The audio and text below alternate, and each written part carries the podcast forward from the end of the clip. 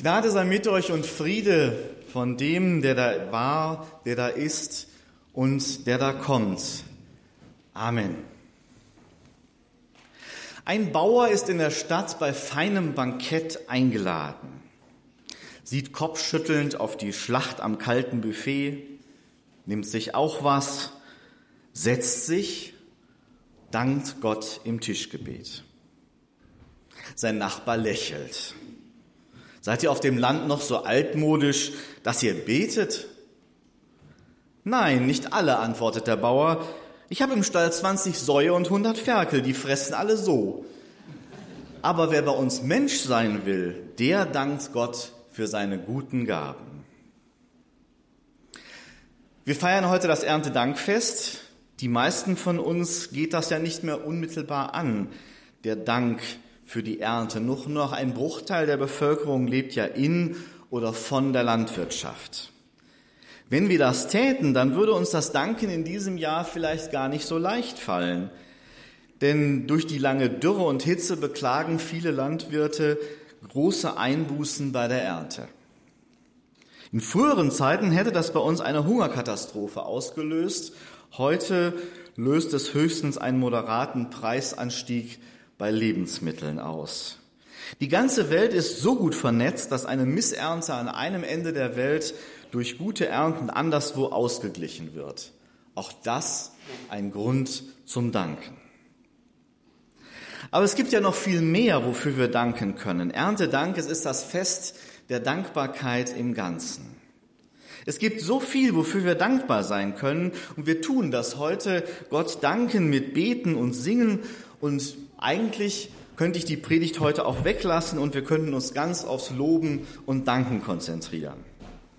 Aber ich möchte doch ein bisschen mit Ihnen nachdenken über das Danken und das Dankbarsein. Als Grundlage nehme ich den ersten Timotheusbrief, Kapitel 4, die Verse 1 bis 5. Der Geist aber sagt deutlich, dass in den letzten Zeiten einige von dem Glauben abfallen werden und verführerischen Geistern und Lehren von Dämonen anhängen. Verleitet durch Heuchelei der Lügenredner, die ein Brandmal in ihrem Gewissen haben. Sie gebieten nicht zu heiraten und Speisen zu meiden, die Gott geschaffen hat, dass sie mit Danksagung empfangen werden von den Gläubigen und denen, die die Wahrheit erkannt haben. Denn alles, was Gott geschaffen hat, ist gut und nichts ist verwerflich, was mit Danksagung empfangen wird. Denn es wird geheiligt durch das Wort Gottes und Gebet. Wann haben Sie zuletzt Gott gedankt? Mit einer gewissen Wahrscheinlichkeit war das, als Sie zum letzten Mal ein Tischgebet gesprochen haben.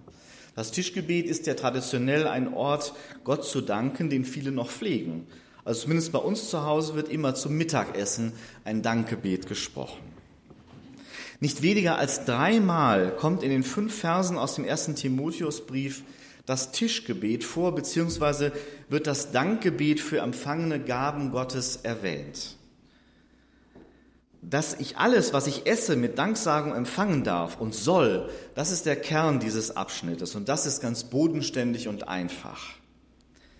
Dabei ist für das für die Adressaten des ersten Timotheusbriefes anscheinend nicht selbstverständlich. Der Schreiber des ersten Timotheusbriefes setzt sich mit Leuten auseinander, die anscheinend gewissen leiblichen Genüssen gegenüber feindlich eingestellt sind. Also nichts mit fünftigen Oktoberfest, mit Schlachtfest, sondern wenn denn Essen schon unbedingt sein muss, dann jeden Tag Gemüse, Wasser und Brot. Das frühe Christentum um die Jahrhundertwende vom ersten zum zweiten Jahrhundert musste sich mit einer Irrlehre auseinandersetzen, die sich selbst als die Erkenntnis bezeichnete, auf Griechisch Gnosis. Diese Irrlehre bestritt, dass man wirklich dem Schöpfer für alles danken kann. Ja, sie bestritt sogar, dass die Schöpfung gut ist nicht so abwegig. Angesichts des Leides und des Bösen in der Welt kann ich ja auf die Idee kommen zu sagen, die Welt ist nicht gut geschaffen. Es gibt so viel Leid in der Welt, ein guter Gott, ein guter Schöpfer würde so etwas doch nicht zulassen. Und die Anhänger dieser Lehre, die glaubten tatsächlich an zwei Götter. Einer dieser beiden ist böse, nämlich der Schöpfer Gott. Der andere ist gut, nämlich Jesus, der uns aus der bösen Welt erlöst. So eine Sicht der Welt löst natürlich sehr elegant das Problem, warum Gott das Böse und das Leiden nicht beseitigt, indem man einfach sagt, das sind halt zwei verschiedene Götter. Diese Sicht der Welt ist natürlich keine christliche Sicht. So einfach machen wir Christen uns das nicht. Wir glauben, dass der Schöpfer die Welt gut geschaffen hat und dass eben dieser gute Schöpfer auch der Vater von Jesus Christus ist. Und dieser gute Schöpfergott hat uns seine Liebe zu uns gerade dadurch gezeigt, dass er sich dem Bösen und dem Leiden selbst ausgesetzt hat. In seinem Sohn Jesus Christus ist Gott selbst Teil seiner Schöpfung geworden und hat alles Böse selbst erduldet, bis zum Tod am Kreuz. Damit hat er sich zu seiner Schöpfung bekannt und zugleich hat er den Tod und das Böse überwunden, indem er Jesus von den Toten auferweckt hat. Wer sich diesem Jesus anvertraut, der ist in der Tat erlöst. Für den haben in der Tat das Leiden und das Böse einen Teil ihres Schreckens verloren. Wer sich Jesus anvertraut, der wird einmal durch Leid und Tod hindurch gerettet werden und bei Gott sein. Das Leiden und das Böse gibt es weiterhin, aber sie haben nicht das letzte Wort. Und die Welt ist zunächst einmal gut und nicht böse. Sie ist zu unserer Freude und zu unserem Genuss geschaffen. In dieser Spannung leben wir. Und diese Spannung müssen wir aushalten. Die Irrlehrer, mit denen sich der erste Timotheusbrief auseinandersetzt, die wollten diese Spannung nicht aushalten und suchten eine einfache Erklärung. Der Schöpfer ist böse, die Welt ist böse, nur Jesus ist gut und will uns aus dieser Hölle erlösen. Wer also ein Tischgebet spricht, der bekennt sich zu Gott als seinem guten Schöpfer. Haben sich sich das schon mal bewusst gemacht? Nicht nur zu Jesus als unserem Erlöser müssen wir Christen uns bekennen, nein, auch zu Gott als unserem Schöpfer sollten wir uns bewusst bekennen, indem wir ihm danken für diese Welt und alles, was wir von ihm empfangen haben, uns selbst inbegriffen. Das ist wichtig, weil dankbar zu sein der Schlüssel dazu ist, dass wir glücklich sind. Der englische Philosoph und Staatsmann Francis Bacon hat mal gesagt, nicht die Glücklichen sind dankbar, es sind die Dankbaren, die glücklich sind. Die Dankbarkeit kommt zuerst und daraus ergibt sich das Glück. Und Albert Schweitzer hat dazu gesagt, unser inneres Glück hängt nicht von dem ab, was wir erleben, sondern vom Grad der Dankbarkeit, die wir Gott entgegenbringen, ganz egal, was wir erleben. Ich kann ja auch einfach so dankbar sein, aber als Christ weiß ich, wem ich mich verdanke. Das ist ein großer Vorteil, denn Danken fällt viel leichter, wenn ich weiß, wem ich danken kann, wem ich mich und die ganze Welt verdanke. Und das ist ein bewusstes Bekenntnis zu Gott, dem Schöpfer, das ich ablege, wenn ich Gott danke. Das ist ja nicht selbstverständlich, weil es den Glauben voraussetzt, Gott als meinen Schöpfer zu bekennen. Ich weiß ja, dass ich mein Leben der Liebe meiner Eltern verdanke. Darum kann ich natürlich auch meinen Eltern dankbar sein. Ich weiß auch, dass ich mein Leben der unendlichen Kette des Lebens seit Urzeiten verdanke. Also so wie es die Toten Hosen in einem ihrer Songs singen, wir sind nur eine Laune der Natur. Stimmt das wirklich? Denn der Evolution kann ich nun wirklich nicht dankbar sein. Gott als meinem Schöpfer aber schon. Diese Dankbarkeit dem Schöpfer gegenüber ist so wichtig, dass Christen dafür ein eigenes Fest feiern, nämlich den heutigen Erntedanktag. Das ganze übrige Kirchenjahr orientiert sich ja an Christus, nur der Erntedanktag fällt da heraus. Der Neutestamentler Klaus Berger wurde mal gefragt, was denn das wichtigste Kennzeichen eines Christen sei. Er hat geantwortet, dass es vor allem eine Lebenshaltung der Dankbarkeit ist.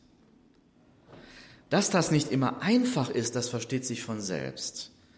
Aber ich glaube, dass ich Dankbarkeit erstens lernen kann und zweitens auch üben muss. Fangen Sie doch mal mit einem Tischgebet an. Oder schreiben Sie sich mal bewusst auf, für was sie alles dankbar sein können. Sie werden erstaunt sein, wie viel ihnen einfallen wird.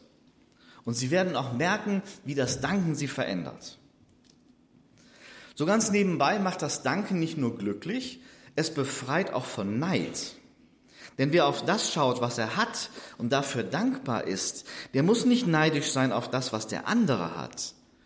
Dankbarkeit macht mich zufrieden mit dem, was ich habe und genießen darf. Dabei geht es immer um die innere Einstellung. Wenn ich zu einem unpassenden Geschenk, mit dem ich nichts anfangen kann, einfach artig Danke sagen, dann hat das mit Dankbarkeit nicht viel zu tun. Das ist Höflichkeit, die auch nicht unwichtig ist, aber darum geht's ja jetzt nicht. Es geht um tief empfundene Dankbarkeit. Entweder habe ich die schon als Lebenseinstellung oder ich muss sie erst lernen, ich kann sie lernen, das ist das Gute. Was ich bisher gesagt habe, klingt ein bisschen so, als ob Dankbarkeit nur eine Art Bauchgefühl habe, das ich entweder habe oder eben nicht habe. Für die Dankbarkeit als Gefühl mag das ja zutreffen, aber das Danken ist, glaube ich, etwas, das ich auch bewusst lernen kann.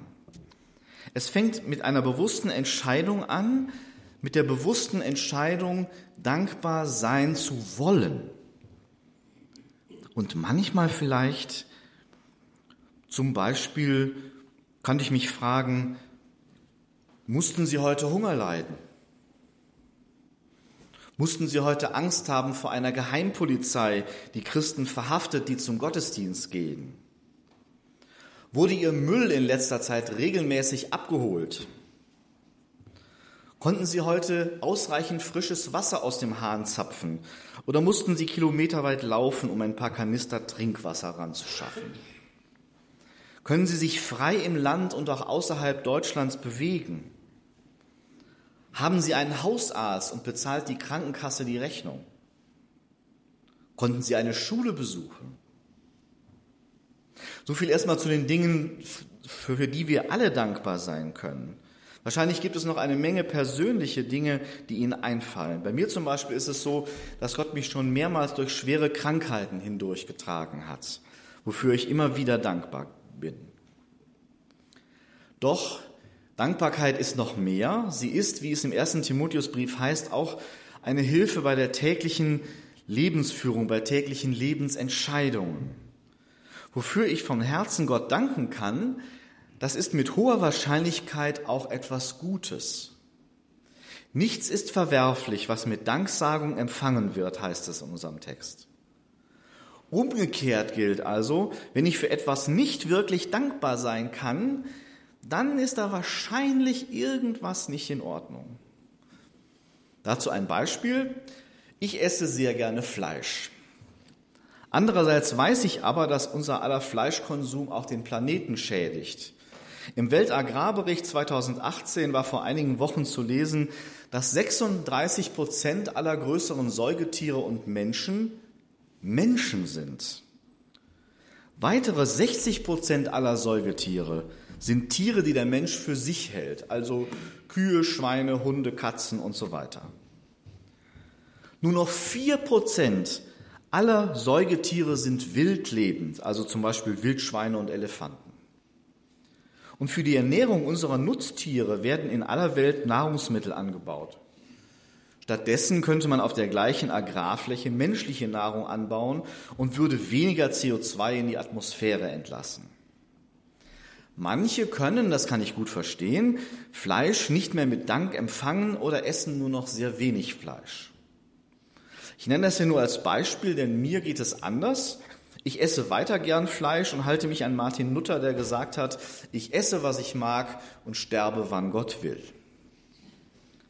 Aber es gibt ja noch viele weitere ethische Fragen, die auch unter Christen umstritten sind. Der erste Timotheusbrief gibt uns für unser persönliches Gewissen einen Maßstab in die Hand. Kann ich Gott dafür danken, was ich tue, oder kann ich ihm dafür nicht danken? Aber auch umgekehrt gilt, dass wenn mein Mitbruder oder meine Mitschwester in Christus für etwas danken kann, dann sollte ich vorsichtig sein, ihn oder sie dafür zu verurteilen, nur weil ich das Gleiche vielleicht nicht mit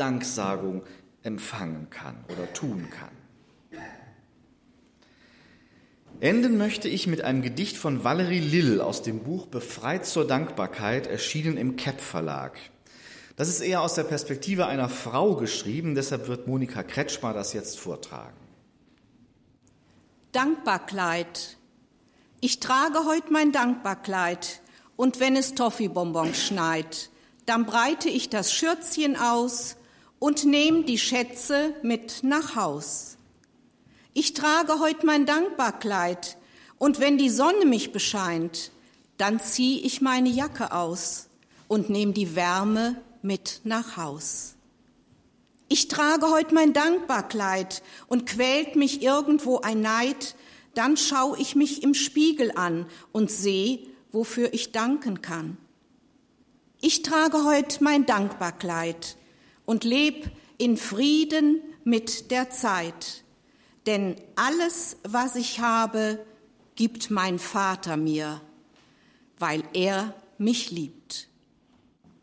Und der Friede Gottes, der höher ist als alle menschliche Vernunft, bewahre eure Herzen und Sinne in Christus Jesus. Amen.